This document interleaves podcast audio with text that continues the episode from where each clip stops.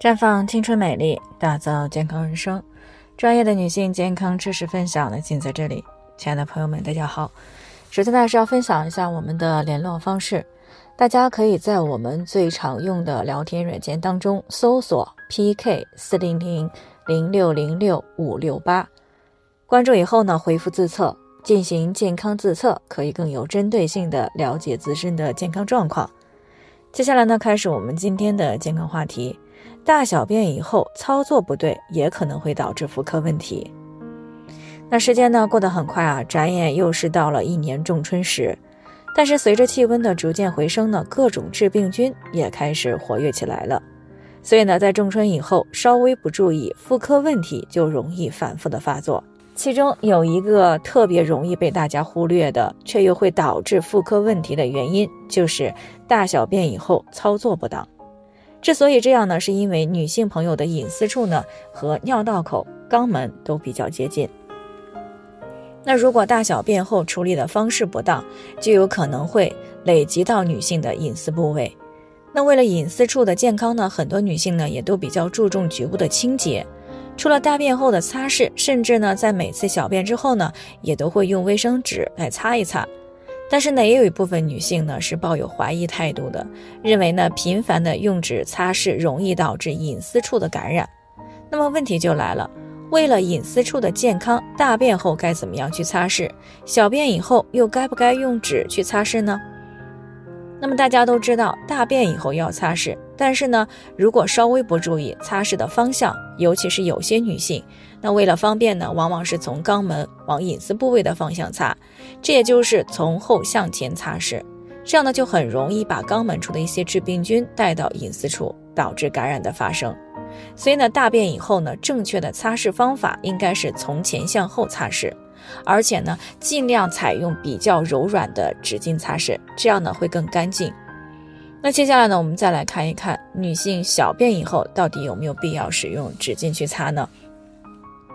那女性的隐私部位呢是洗干燥不洗湿热的，但是呢，由于部位特殊，那女性的隐私部位呢一般又都处于温暖的状态。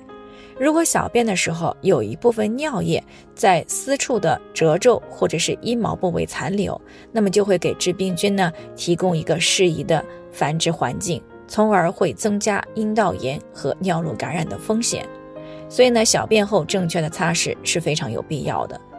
但是如果擦拭的方式不对，也可能会影响到局部的健康。所以呢，小便以后用纸擦拭的时候需要注意几个方面。第一呢，是注意纸巾的质量，不能够贪图一时的便宜，就选择劣质或者是粗糙以及质量不过关的纸巾，因为这种类型的纸巾呢，往往存在卫生问题。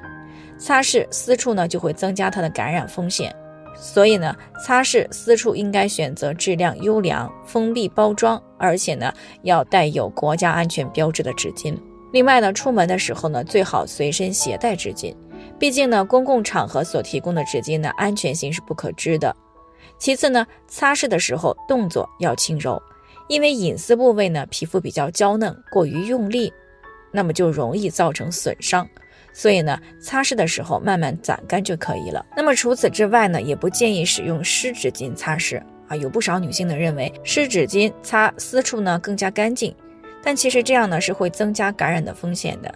那我们呢可以使用湿纸巾擦拭肛门部位，却不能够擦这个私处和尿道，因为呢大多数的湿纸巾呢都具有一定的消毒杀菌效果，其中呢就难免会添加一些化学物质。那如果长期用湿纸巾擦拭私处，那么就有可能会破坏隐私处的菌群环境，从而呢增加感染风险。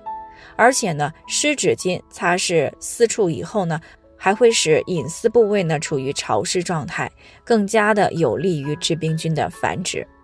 所以呢，最好选择干燥柔软的高质量的卫生纸擦拭隐私部位。